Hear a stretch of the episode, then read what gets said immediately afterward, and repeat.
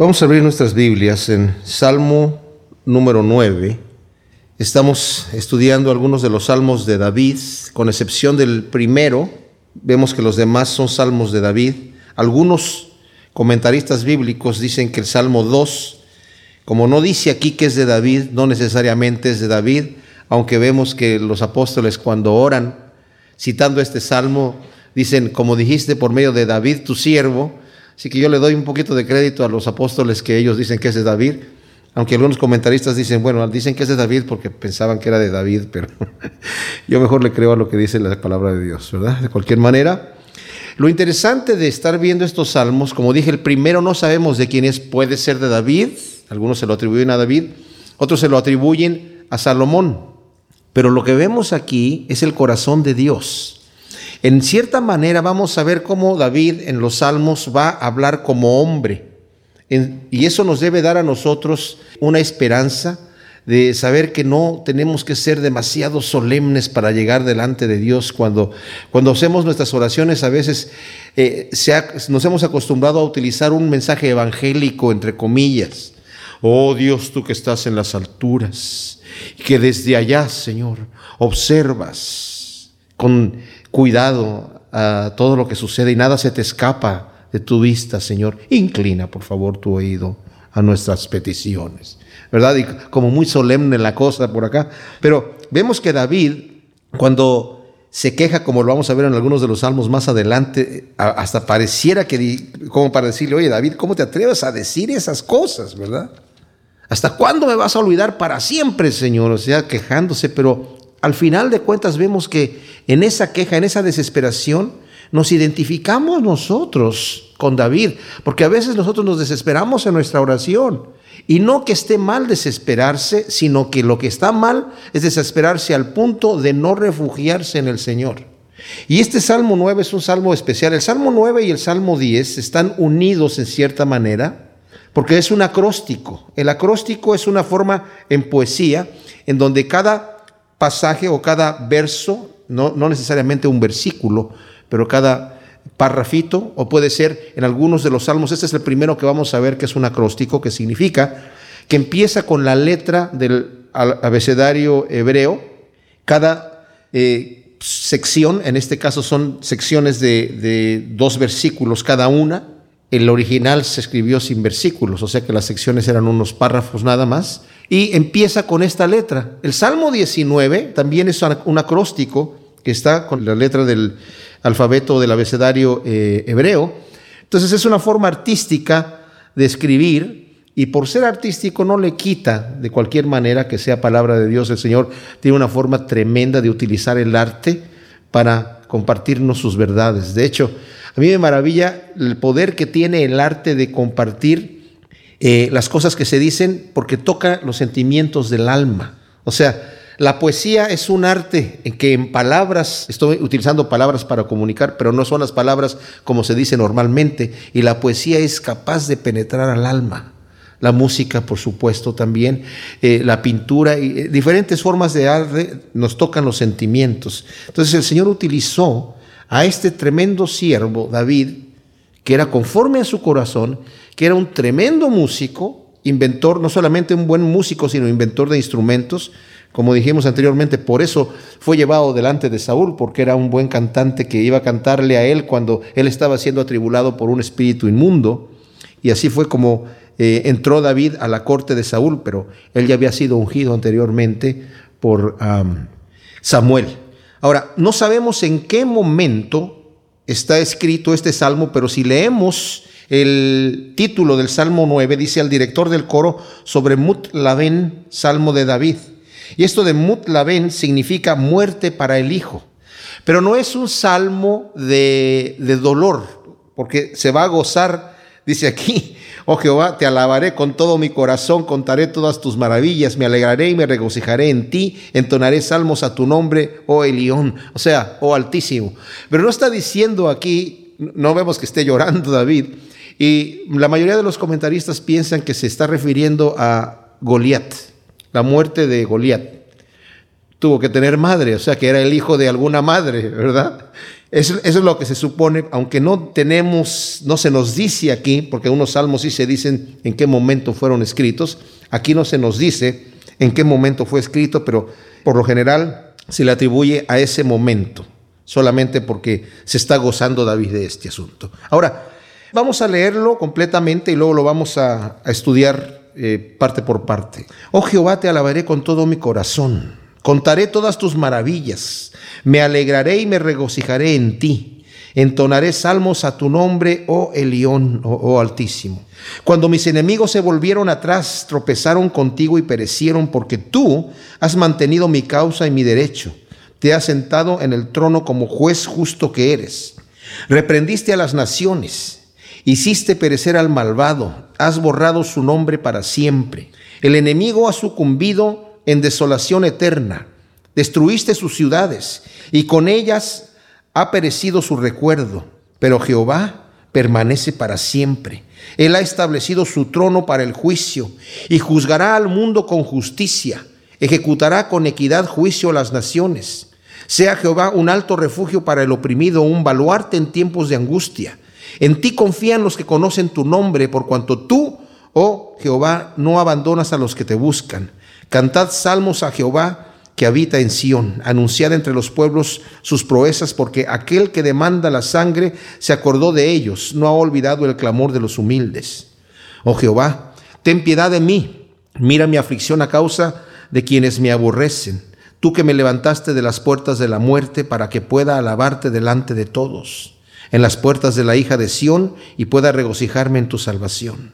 Las naciones se hundieron en la fosa que cavaron, sus pies quedaron atrapados en la red que ellos mismos escondieron.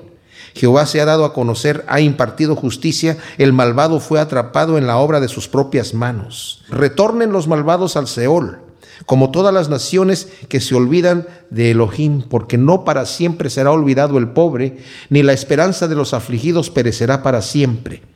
Levántate, oh Jehová, y no prevalezca el mortal sean juzgadas las naciones delante de tu presencia.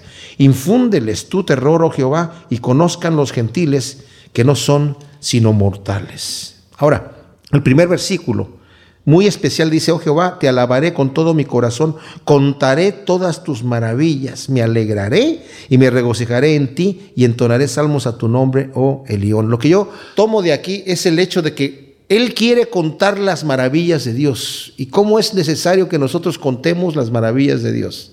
Estamos estudiando Lucas y vimos esa parábola de cuando el, eh, qué hermoso es cuando el Señor hace algo en nuestra vida y nosotros no solamente lo podemos, sino lo debemos proclamar, lo debemos compartir con la gente. Ese pastor que sale a buscar su oveja perdida y la encuentra, ¿qué hace cuando regresa? Llama a sus amigos y les dice, encontré la oveja perdida. La mujer que encuentra la moneda perdida también se pudo haber quedado en su casa contenta, pero llama a sus amigas y, se goza con ellas. Y el Señor dice, así va a haber una gran fiesta en el cielo. ¿Y cuánto nos, nos anima a nosotros cuando hemos escuchado testimonios de oraciones respondidas? Nos anima a ver el poder de Dios. Y aquí dice, Señor, yo voy a contar tus maravillas. Me voy a regocijar en ti, voy a hacer cantos acerca de estas maravillas que tú haces conmigo y que tú haces con todos. Y va a hablar de las maravillas que Dios ha hecho en su vida. Este es un salmo que podemos decir está hecho como cantándole David a su amigo de confianza, el Señor, a su amigo de confianza. Esta es la primera letra. No sé si perder mucho el tiempo estar dando los nombres de las letras que yo no me lo sé, pero la primera es Aleph que vimos en ese versículo, la siguiente es Bet, y es cuando mis enemigos se volvieron atrás, tropezaron contigo y perecieron, porque tú has mantenido mi causa y mi derecho, te has sentado en el trono como juez justo que eres. O sea, mis enemigos volvieron atrás, huyendo al final, pero tú estabas allí para consumirlos. Y vemos nosotros cómo se, en la, no solamente con el caso de David, pero en el caso de muchos reyes e incluso de los jueces anteriormente, cómo el Señor intervenía y decía, la batalla es mía. Y lo sabía también David, que la batalla es de Dios, que Él es el que iba a ganar. Él sabía cuando llegó delante de Goliat, le dijo, tú has insultado a Dios y yo vengo aquí en el nombre de Jehová de los ejércitos y Dios te va a entregar a ti en mi mano. O sea, te vas a tropezar con el Señor y vas a perecer. Te vas a tropezar con el Señor. Nosotros no sabemos por qué el Señor a veces permite las injusticias. No sabemos por qué el Señor a veces permite que estemos pasando por algún tiempo abusos de parte de nuestro enemigo, como lo sufrió también David. Pero llega el momento donde el Señor interviene. Mientras en el proceso nos está a nosotros enseñando, nos está forjando, nos está moldeando a la imagen de Dios. Reprendiste a las naciones, hiciste perecer al malvado, has borrado su nombre para siempre. El enemigo ha sucumbido en desolación eterna.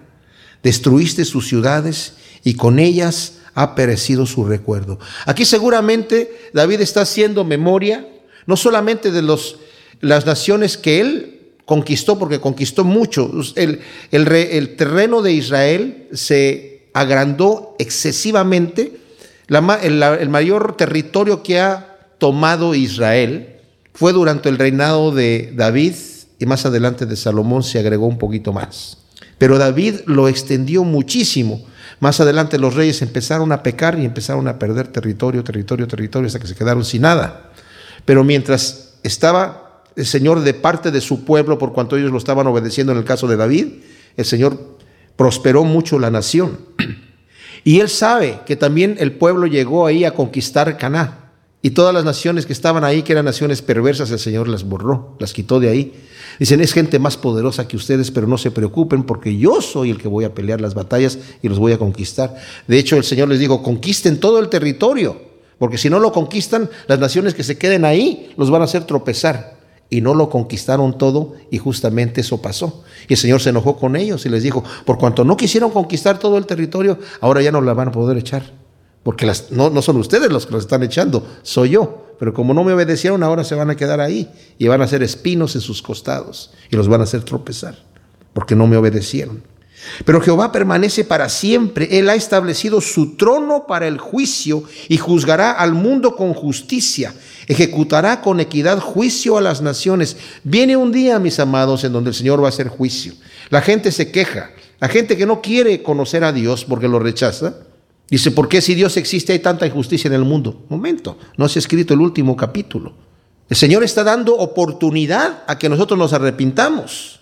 Pero va a llegar el momento en donde Él se va a sentar allí y toda rodilla se va a doblar delante de Dios. Hasta la gente que dice, no, es que Jesucristo, bla, bla, bla, que digan lo que digan en ese momento, van a doblar su rodilla y van a confesar que Jesús es el Señor. Y cuando el Señor ejecute su juicio, mis amados, nadie va a poder decir nada. Mucha gente dice, bueno, ¿y, qué va a hacer el Señor? ¿Y cómo va a juzgar Dios aquel ermitaño que nunca oyó de Cristo, aquel indígena que está allá en la tribu, aquella persona en África que nunca escuchó? Yo no sé cómo lo va a juzgar el Señor, pero les voy a decir una cosa. Cuando estemos presentes en el día del juicio, vamos a escuchar el juicio y vamos a decir, wow, ese es un juicio con equidad y con justicia. Sea Jehová un alto refugio para el oprimido, un baluarte en tiempos de angustia. Pues sí lo es y lo es para nosotros. En ti confían los que conocen tu nombre, por cuanto tú, Jehová, no abandonas a los que te buscan. Fíjense, conocer el nombre del Señor. Como el Señor le dice a Moisés, cuando Moisés le, pidió que quería verlo, y el Señor le dice, no me puedes ver, Moisés, porque no hay hombre que me pueda ver y seguir viviendo. Cuando el Señor le dijo, pero sabes que yo voy a pasar delante de ti, lo pone sobre la peña de Oreb. Fíjense, esto es bien especial porque lo pone sobre la peña, que quiere decir, yo solamente voy a, me voy a poder revelar delante de ti cuando estás parado en la roca. En cierta forma es como la roca que es Cristo. Cuando nosotros estamos en Cristo es como podemos realmente conocer quién es el Señor. Y cuando pasa, el Señor desciende en una nube y estuvo ahí e invocó su nombre. Y pasó Jehová delante de él proclamando, va a proclamar su nombre. Y dice en Éxodo 34, 6, Jehová, Jehová Dios misericordioso y clemente, lento para la ira y grande en misericordia y verdad, que guarda la misericordia a millares, que carga con la iniquidad la transgresión y el pecado, pero que de ningún modo justifica al culpable, que visita la maldad de los padres sobre los hijos y sobre los hijos de los hijos hasta la tercera y cuarta generación. O sea, hace misericordia a millares pero tampoco va a dejar sin castigar al culpable. Lo va a visitar hasta la cuarta generación. Va proclamando su nombre y su nombre, ¿cuál es? Fuerte, misericordioso y piadoso. Ese es su nombre. Entonces dice aquí, En ti confían, Señor, los que conocen tu nombre. Claro, porque yo sé que Él es misericordioso. El Señor no me va a pagar de acuerdo a mi maldad, porque si no yo estaría consumido. Debemos saber que cuando venimos delante de Dios, Dios no está enojado con nosotros. El enemigo es el que quiere que pensemos que Dios está enojado con nosotros.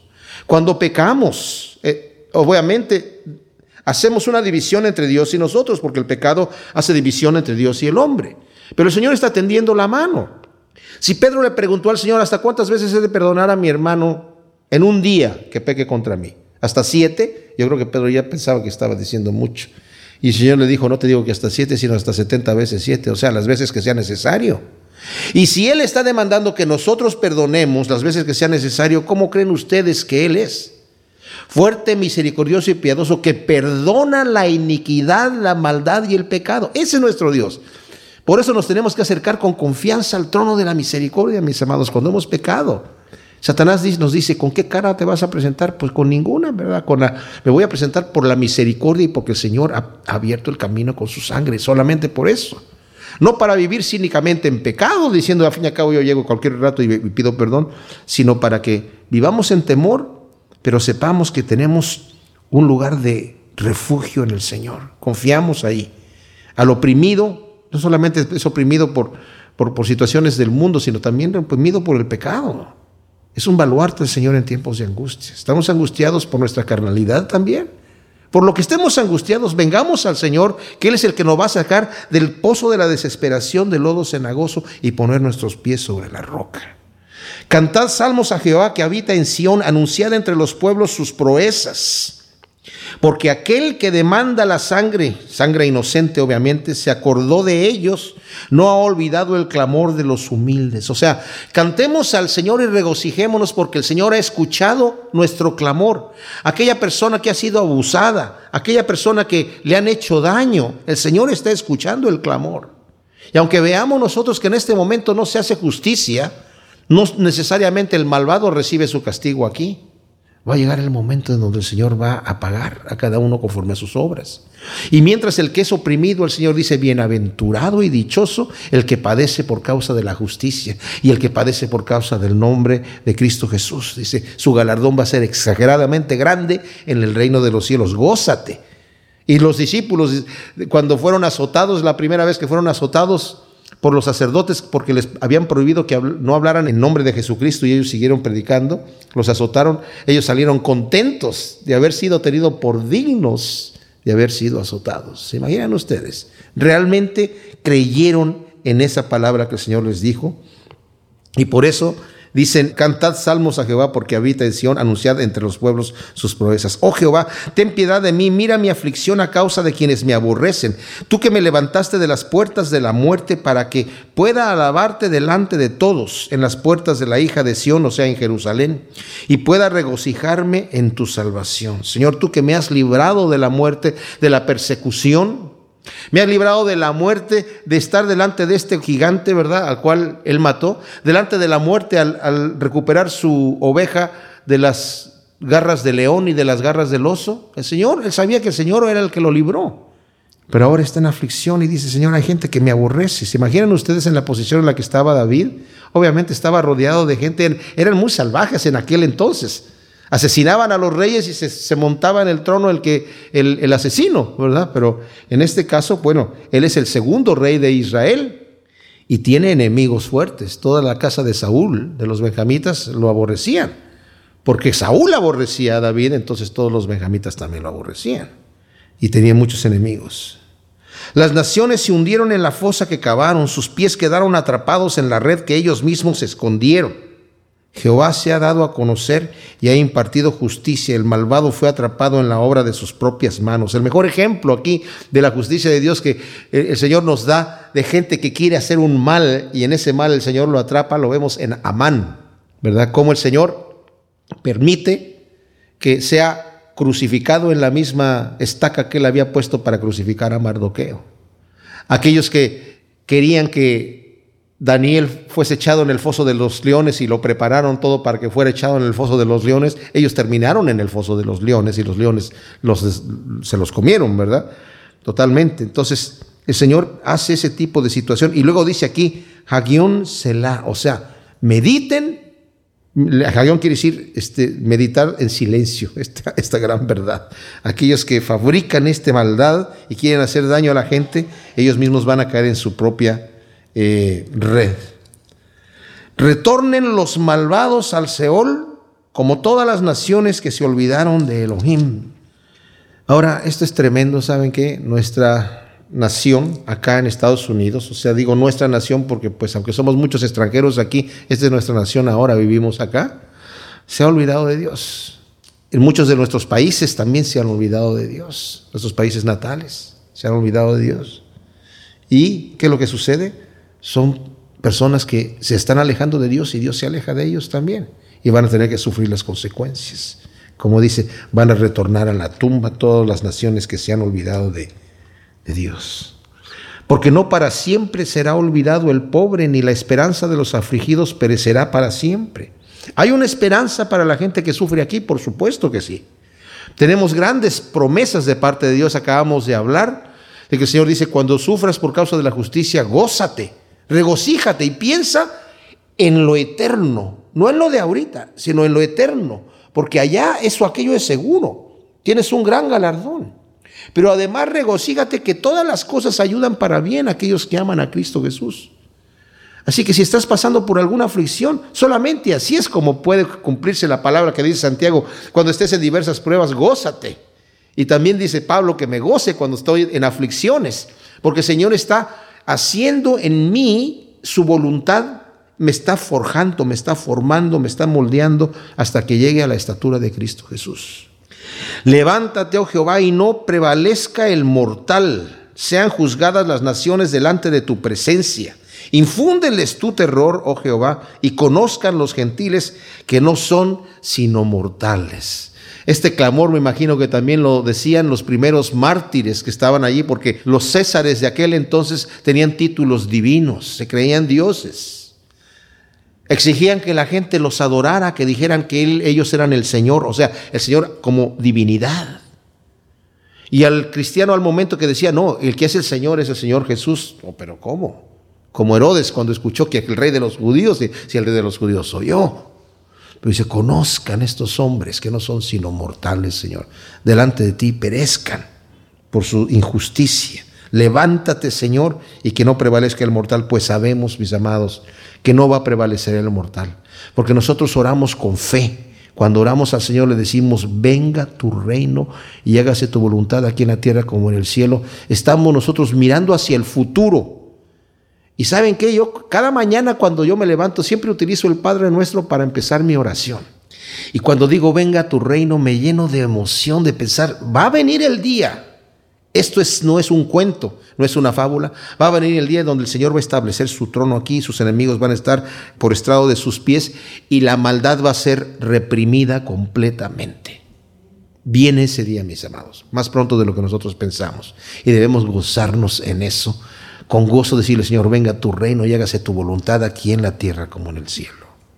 En el Salmo 10 continuamos con este acróstico que empieza en el Salmo 9, en donde cada párrafo, no necesariamente cada versículo, hay párrafos que tienen dos versículos, hay unos que tienen tres, otros tienen más, pero cada párrafo empieza con una letra del ah, alfabeto. Hay varios salmos así en la escritura, aquí, y algunos no tienen todas las letras exactamente, pero casi todas. O sea, es una forma artística de hacer este salmo. No hay conexión entre el salmo que acabamos de leer nosotros y el que estamos leyendo acá, porque en el Salmo 9 está más bien David hablando acerca de la confianza que nosotros tenemos, la esperanza que tenemos en el Señor. ¿Cómo podemos nosotros confiar a pesar de que estamos en tribulación, a pesar de que estamos pasando aflicción, a pesar de que estamos pasando lo que está pasando el resto del mundo?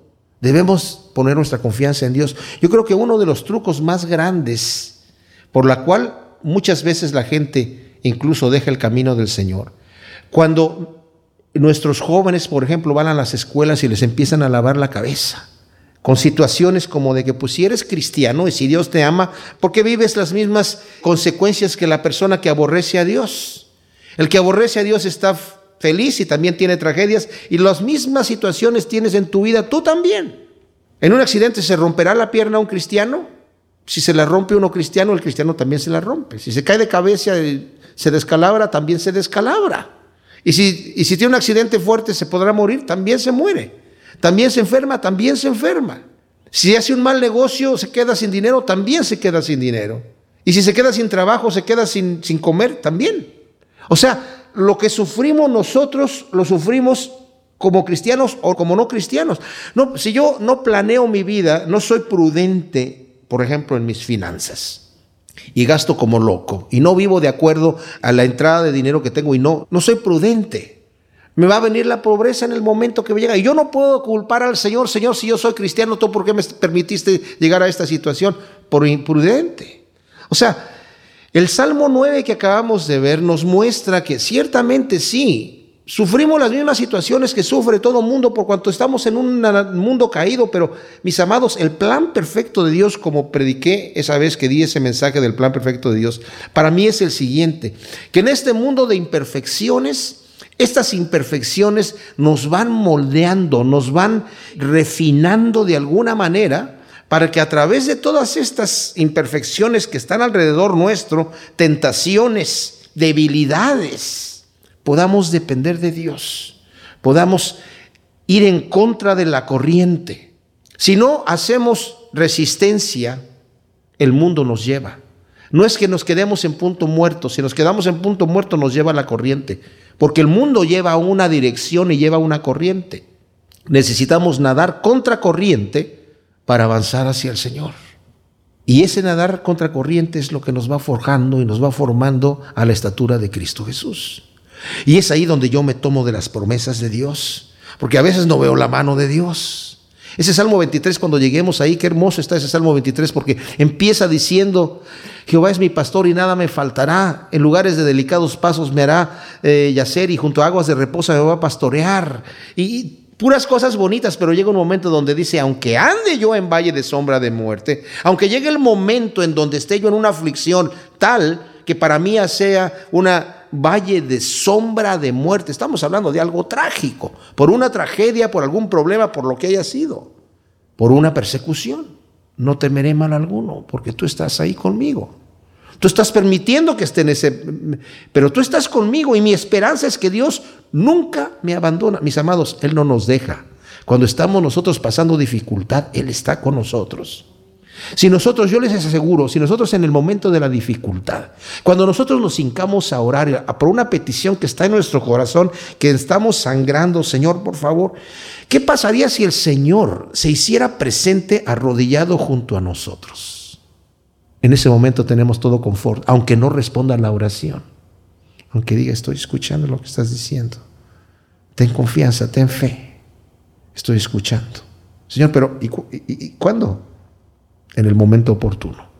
Con eso ya tendríamos toda la confianza del mundo de levantarnos gozosos. Pero el Señor ha prometido que está con nosotros todos los días hasta el fin del mundo. No lo vemos, pero andamos por fe. Pero fíjense, aquí David tiene un momento de sombra de muerte en este Salmo 10 y dice, ¿por qué estás lejos, oh Jehová, y te escondes en tiempos de angustia? Bajo la soberbia del impío el pobre es consumido, queden presos en las trampas que ellos mismos urdieron. Ahora, este Salmo 10, dice Martín Lutero que es el que más, según él, el salmo que más describe al impío. No hay otro salmo que describa al impío tan tremendo en su forma de pensar, su forma de actuar, su forma de operar, de reaccionar, todo eso. Pero justamente por eso, porque David está observando al impío y que el impío se sale con la suya y diciendo todo lo que dice, Señor, ¿por qué estás lejos, oh Jehová, y te escondes en tiempos de angustia? ¿Por qué le permites al malvado hacer todo lo que va a hacer? Miren, mis amados, si nosotros queremos que el Señor actúe inmediatamente, destruyendo al impío, como es lo que quiere David aquí, ¿en dónde hubiera quedado el apóstol Pablo? No hubiera habido apóstol Pablo.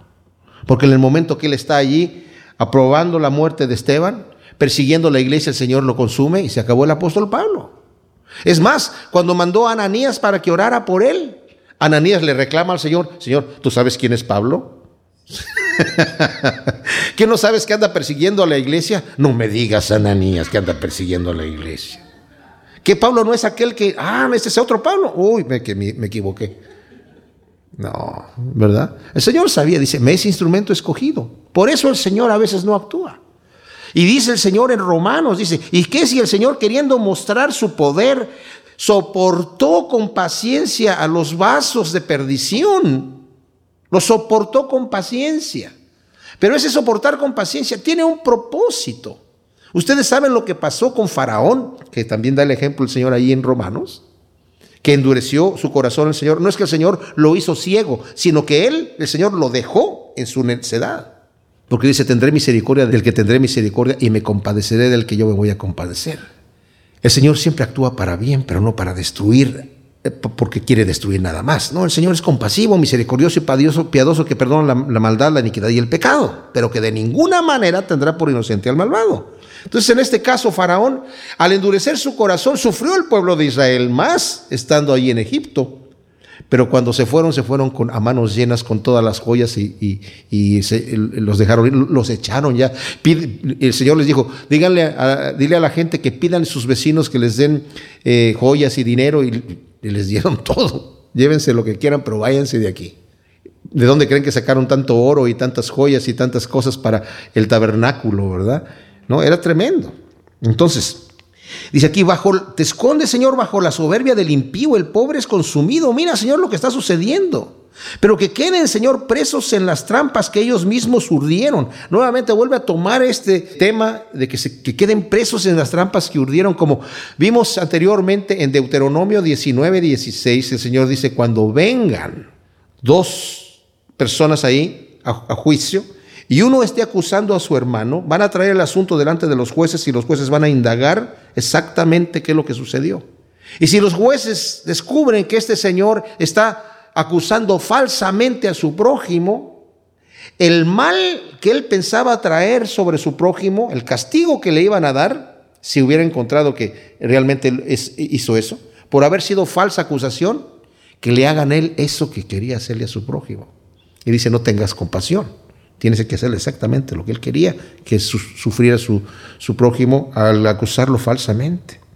Luego dice aquí que ojalá, Señor, queden presos en las trampas que ellos urdieron, porque el malo se jacta de lo que su alma ansía y el avaro maldice y aborrece a Jehová. Ahora, algunas versiones de ustedes dicen el, el, avaro bendice al que utiliza la palabra bendice en vez de maldice. Pero es que hay unas enmiendas que se hicieron en hebreo en las escrituras hebreas que se les llama soferín, las enmiendas del soferín, que era que cosas que decían, no, pero aunque el texto original dice que el avaro maldice y aborrece a Jehová, ¿cómo podemos poner, decían ellos, en un celo un poquito mal, mal, mal eh, dirigido, de reverencia mal dirigida, ¿cómo podemos poner en la, en la boca de cualquiera que digan que maldicen a Dios? Pero es exactamente lo que dice el texto original. Entonces estos que hicieron estas enmiendas enmendaron el texto, pero salvaguardaron el texto original al margen. Y ese está en muchos de los manuscritos antiguos. Nada más que después que se inventó la imprenta, imprimieron solamente el texto de en medio y dejaron las notas al margen. Estos señores de la Biblia textual, como muchas otras Biblias también, han ido a los manuscritos más antiguos para revisar eso y ahí es donde descubren lo que dice el texto original para salvaguardar el texto original. Entonces, lo que está diciendo, en otras palabras aquí, el, malo maldice y aborrece a Dios. Y por la altivez de su rostro el malvado no inquiere a Dios. Elohim no está en sus pensamientos. Otra versión dice, el malvado dice Dios no existe. En todo tiempo sus caminos son torcidos, tiene tus juicios lejos de su vista, desprecia a todos sus adversarios y dice en su corazón, no seré conmovido jamás, el infortunio no me alcanzará.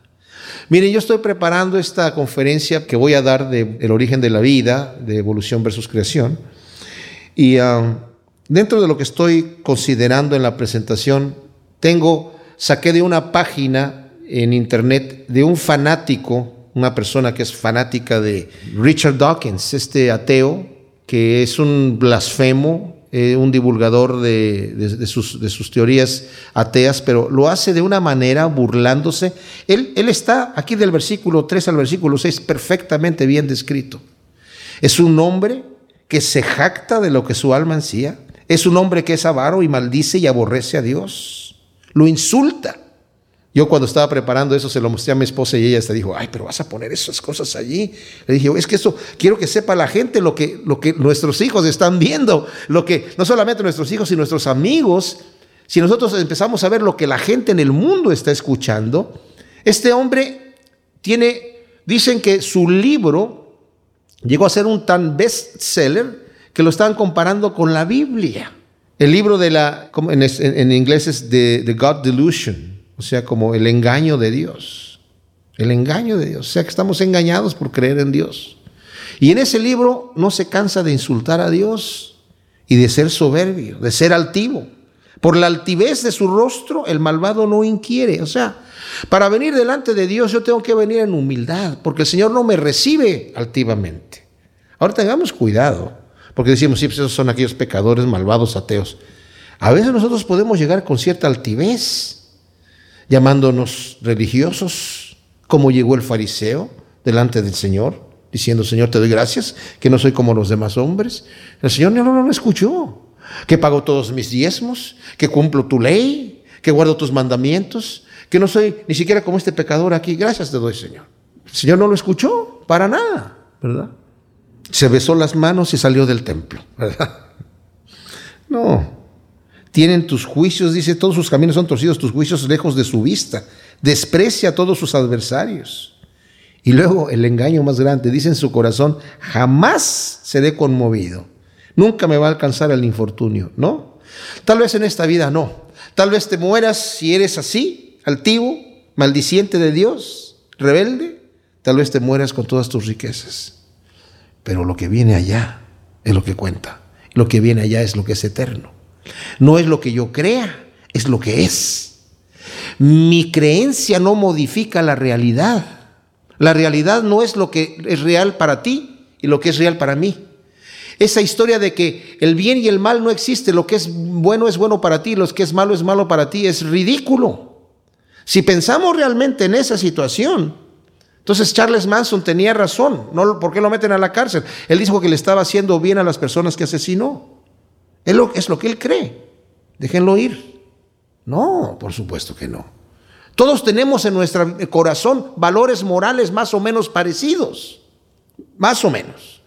Porque el Señor ha puesto sus leyes en nuestros corazones, aunque nosotros nos rebelemos en contra de esas leyes. Pero definitivamente el infortunio va a alcanzar a aquellos que no toman en cuenta a Dios y que hacen conforme a sus malos hechos. Su boca, sigue hablando de los malvados, desborda de insultos, de engaños y de opresión. Debajo de su lengua hay agravios y maldades. Se sienta al acecho cerca de las aldeas, en escondrijos asesina al inocente. Bueno, cuando yo pienso esto y lloro por mi país, México, de toda la maldad y el crimen que hay. Y no solamente en México, Guatemala y otros lugares también, Venezuela y, otros lugares que, por no ir, el, Medio Oriente y otros lugares en donde están al inocente. A mí me han llegado videos de la persecución de los cristianos en Medio Oriente, terrible, terrible. Estos pobres hermanos en la fe los golpean desmedidamente, los queman vivos y la gente riéndose. Es impresionante pero les va a llegar su día. Sus ojos acechan para caerle al desvalido, fíjense, al desvalido. Acecha en lo encubierto como el león desde su guardia. Acecha para arrebatar al pobre. Arrebata al pobre atrayéndolo a su red. Y qué terrible que los pobres sean los que más sufren porque no, pueden pagar escoltas para defenderse, ¿verdad? Y son las primeras presas en las fauces de estas gentes desalmadas. El malvado este se encoge, se agazapa, y los menesterosos caen en sus fuertes garras. Dice en su corazón, Él, o Elohim, o Dios, se ha olvidado. Ha escondido su rostro, no lo verá jamás. Esta gente, porque Dios no está actuando en el momento que es perseguida la persona, en el momento que es atacada, en el momento que este hombre está agazapado y viola a una joven en un callejón oscuro, en el momento que asalta a un pobre, a uno que no se puede defender, porque Dios no hace nada, cree que se va a salir con las suyas. A Dios no le importa. ¿Eh? Momento. Si supieran el mal que les viene, si supieran el mal que les viene, si Dios les pasara un poquito nada más de su futuro en la eternidad, wow, Levántate, oh Jehová, oh Dios, oh Él, la contracción de Elohim. Alza tu mano y no te olvides del humilde. ¿Por qué el malvado menosprecia a Elohim, a Dios? ¿Por qué en su corazón piensa que no le pedirás cuenta? Por eso menosprecia a Dios, porque en su corazón piensa que no le pedirás cuenta. Sin embargo, tú lo ves, porque observas el agravio y la vejación para retribuirlo con tu mano. Va a venir el día de la justicia de Dios. A ti se encomienda el desvalido, tú eres el defensor del huérfano. Ahora nosotros cuando somos perseguidos, somos atacados, somos burlados por la gente, somos escarnecidos por los burladores y escarnecedores, porque creemos en Dios, porque confiamos en Dios. ¿Qué hacemos? Encomendamos nuestra causa delante de Dios. No debemos nosotros, a nosotros no nos toca defendernos en el sentido de, de empezar a atacar, sino de dejar al Señor la justicia. Claro, no es para quedarnos con las manos así cruzadas. No pensemos que al que te piden la me, pegue la mejilla derecha le vas a poner la otra, que si alguien me empieza a golpear no voy a salir corriendo de ahí, pues sí voy a salir. No me voy a, quedar ahí como un costal de, boxeador, ¿verdad?